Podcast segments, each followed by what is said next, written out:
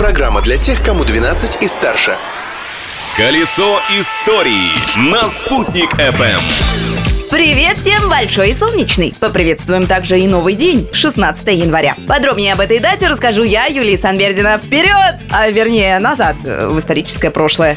Изобретение дня. Никита Хрущев как-то обещал показать злыдним капиталистам Кузькину мать. И, кажется, именно в этот день они поняли, что это значит. 16 января лидер СССР заявил миру о создании в Советском Союзе водородной бомбы. Водородная бомба академика Андрея Сахарова стала не только серьезным контраргументом в политическом противостоянии между США и СССР, но и послужила причиной бурного развития советской космонавтики.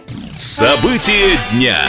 А теперь о мирных фактах. Хотя эффект от событий, о котором я хочу рассказать далее, вполне можно сравнить со взрывом самой мощной бомбы. В этот день в Англии открылся клуб «Пещера», где начинала свою дорогу к славе знаменитая ливерпульская четверка. Джон Леннон, Пол Маккартни, Джордж Харрисон и Ринго Стар. Поэтому сегодня, 16 января, отмечается Всемирный день Битлз.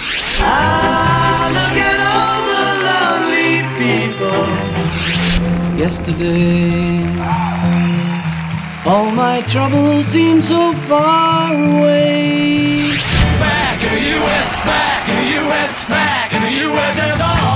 Снова в СССР. Так переводится название этой песни на русский язык. Ну разве эта группа бывала в нашей стране? Ходят слухи, что да. Музыканты якобы давали секретный концерт для первых лиц государств прямо в аэропорту. Но на деле все это оказалось всего лишь приятной для битломанов легендой. За группу Битлз в московском аэропорту Шереметьево приняли тогда другую английскую команду The Kings.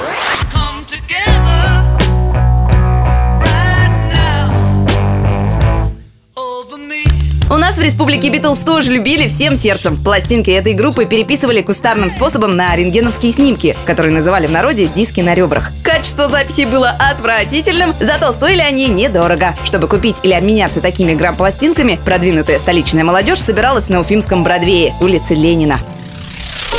А еще в этот день, но уже в 1956 году, был утвержден флаг Башкирской автономной Советской Социалистической Республики. Если честно, он мало чем отличался от флагов других советских республик. На сайте спутник.фм в разделе «Колесо истории» вы можете посмотреть, как выглядел флаг нашего региона того времени и флаги других республик. А я, Юлия Санбердина, на этом прощаюсь. До завтра!